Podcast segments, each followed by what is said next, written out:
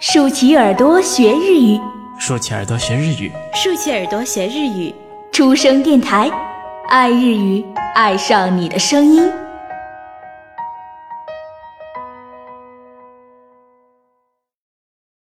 书生阅读书，長編エッセイ from everywhere。作者坂本真綾。朗読初恋教学部レモン。 それではお楽しみください。一人旅に行くというと、みんなまず言葉をどうするの？私は英語喋れないから無理って言う。私の英語力はかなり低いと思う。多分、ネイティブな人からすると、ものすごく幼稚な話し方に聞こえるんじゃないかな。決してかっこよくはない。というか、むしろ相当恥ずかしい状態。もちろん、理解できず困る場面もある。もっと英語が上手ならよかった。勉強しとけばよかったと反省もする。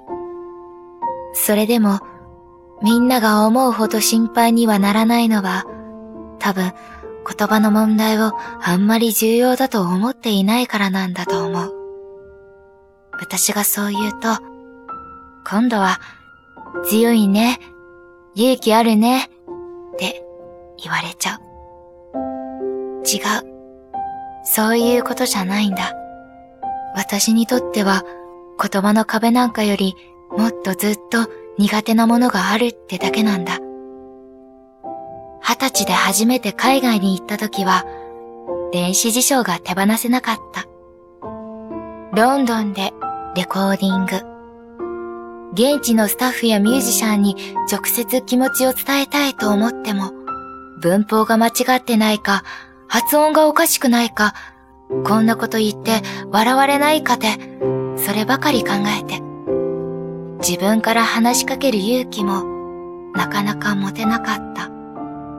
だけど、彼らは私の英語力にお構いなく、どうしたい？どう思う？この曲はどんな歌詞？とまっすぐ目を見て聞いてくる。そして、良いと思った時には、 wonderful、fantastic、genius、strong、fresh、beautiful、lovely。そんなキラキラした単語をたくさん使って伝えてくれる。人を褒めるということに照れがない。それはお国柄の違いって部分もあるのかもしれない。でも私だって本当に嬉しい、ありがとう、かっこいいって気持ちが先行しているのなら、間違った英語だって日本語でだって構わないから、笑顔いっぱいで表現すればよかったんだ。それができなかったのは、言葉のせいだけじゃない。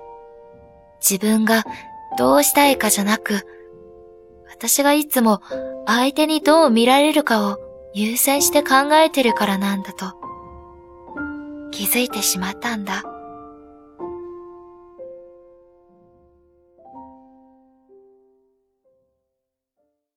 好了，今日的文章先读到这里，未完待续，期待大家下一次收听。